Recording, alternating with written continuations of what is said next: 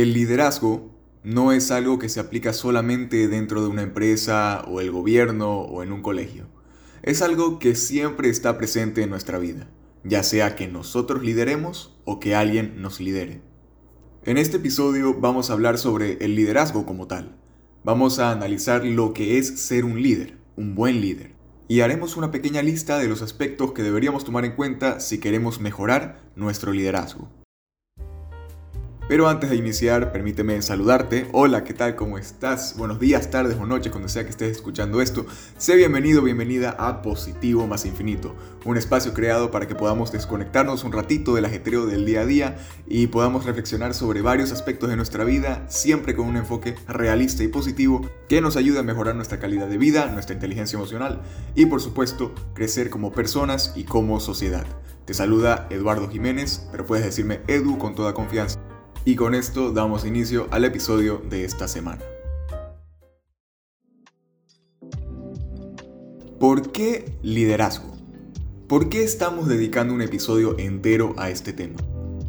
Porque el buen liderazgo viene de un correcto desarrollo de habilidades, de un crecimiento intrapersonal e interpersonal y siendo el crecer como personas y como sociedad uno de los pilares de este podcast, me parece fundamental que hablemos del liderazgo.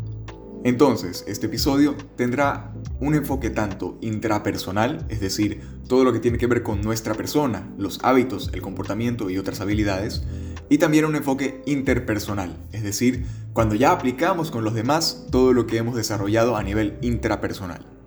Y como dato adicional, varias de las ideas que vamos a proponer vienen del libro Focus de la Harvard Business Review, el cual habla sobre el enfoque relacionado con el liderazgo. Habla mucho sobre el líder enfocado. Entonces, ¿qué es el liderazgo? Es una capacidad, una habilidad, un potencial que como un músculo hay que desarrollarlo, entrenarlo, fortalecerlo y lamentablemente no suele ser algo que tengamos muy presente en nuestra vida, a pesar de que vivimos experiencias relacionadas con el liderazgo casi todos los días. Y en vista de que a mí y a todos en algún momento nos ha pasado que hemos tenido que liderar pero no lo hemos hecho bien o pudimos haberlo hecho mejor, me di la tarea de recolectar tanto de fuentes externas como de mi experiencia ciertas características, 8 en total, propias de un buen líder que por supuesto te voy a compartir en este episodio. Así que vamos a comenzar directamente con la primera característica y justamente vamos a hacer referencia ahora al libro Focus. La primera característica de un buen líder es la autoconciencia, self-awareness, comúnmente dicho en inglés. La podemos definir como el hecho de ser siempre consciente de lo que piensas, lo que dices, cómo lo dices y también lo que haces. Un líder debe ser consciente de lo que pasa dentro de sí mismo, para luego poder reaccionar de forma asertiva ante lo que pasa a su alrededor. Y en cuanto a lo que pasa a su alrededor, Focus propone algo muy interesante que se llama la conciencia abierta. La describe como la capacidad de percibir todo lo que pasa a tu alrededor, pero no dejarnos perturbar por nada en particular. De esta manera, no criticamos, no ignoramos, no nos dejamos paralizar por ningún imprevisto, ni tampoco sobre reaccionamos. Así que, primera característica, autoconciencia y de ella deriva la conciencia abierta. La segunda habilidad de un buen líder es muy importante, la empatía. Esa capacidad de comprender y conectar con los demás, con sus emociones. Y Focus divide esta empatía en una triada empática. Dice que el líder debe desarrollar tres tipos de empatía la empatía cognitiva, la emocional y la preocupación empática. La empatía cognitiva se refiere a buscar comprender a los demás, en ser inquisitivos. Y el libro cita una frase muy interesante que lo explica muy bien, y dice así, siempre quiero aprenderlo todo, entender a cualquier persona que tenga a mi alrededor. ¿Qué piensa? ¿Qué hace? ¿Por qué hace lo que hace? ¿Qué estrategias usa? Y si son útiles o no. La empatía emocional se refiere a sentir lo que los demás sienten.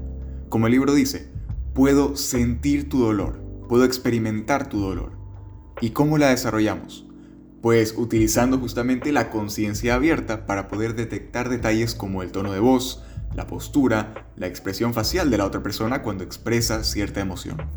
Y por último, la preocupación empática no solamente es sentir lo que el otro siente, sino también lograr identificar qué es lo que una persona espera de nosotros.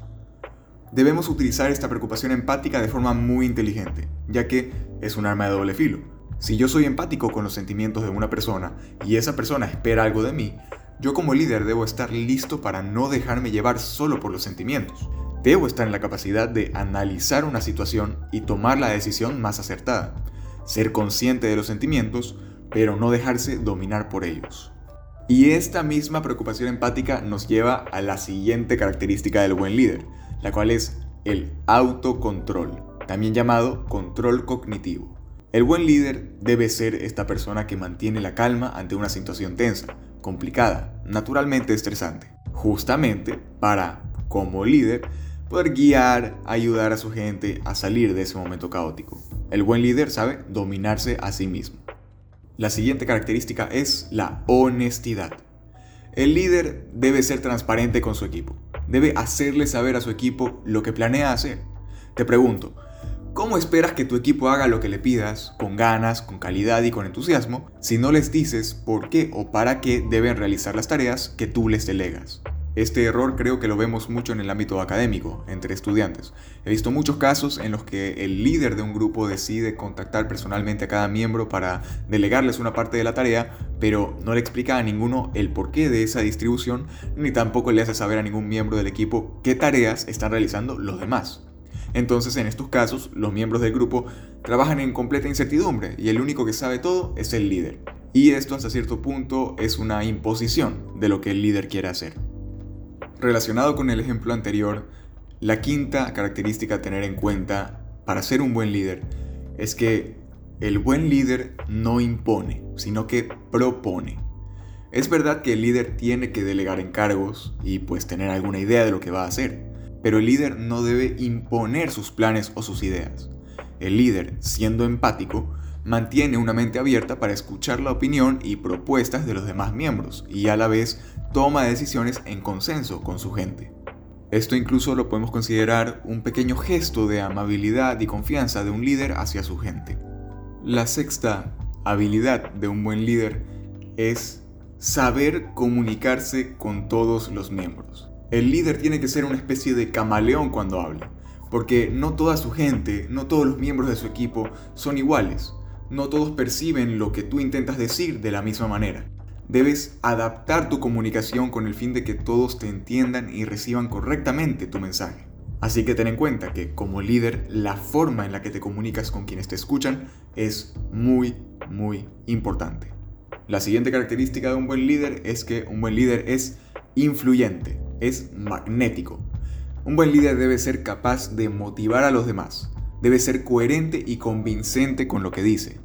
Tiene que ser una persona estratégica con la capacidad de lograr que las personas quieran naturalmente hacer lo que les delegue. Y ojo, aquí no estoy hablando de manipulación. Te estoy hablando justamente de la combinación de las características que te he mencionado en todo el episodio.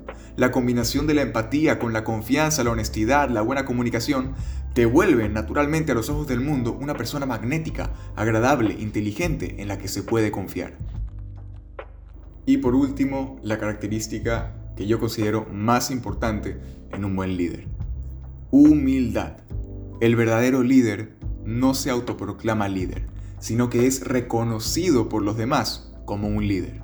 Ya sea que nos toque liderar un equipo o nosotros queramos liderar un equipo, de cualquier manera, tenemos que ganarnos ese puesto. Tenemos que lograr por mérito propio que nuestra gente, nuestro equipo, nos vea como la persona indicada para liderar. Dicho de una forma metafórica, el líder se reconoce uno más del equipo. No se aísla en su trono, sino que se sienta a comer en la misma mesa que se sienta su gente.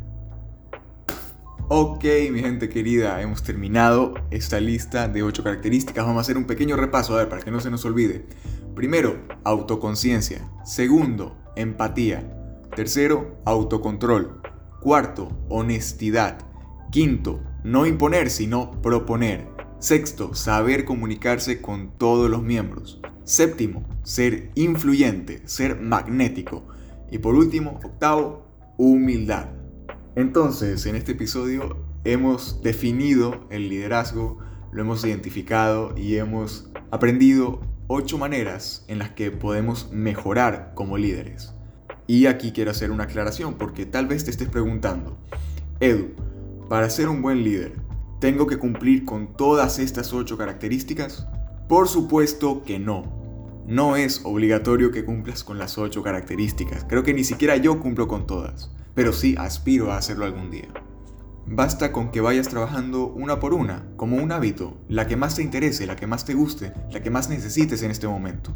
Y por supuesto, mientras más características vayas acumulando, mejor será tu liderazgo. Así que, mi gente querida, con esto damos por finalizado el episodio de esta semana. Espero que te haya gustado, que hayas aprendido bastante y si crees que a alguien también le puede interesar este contenido, por favor ayúdame ahí compartiéndolo también con tus amigos, con tu gente cercana. Recuerda que puedes encontrarme en mis redes sociales Instagram y TikTok como edujiménez-7 y como siempre te deseo muchísima felicidad y éxito en todo lo que te propongas. Vamos, sigamos adelante, que sí se puede. Chao.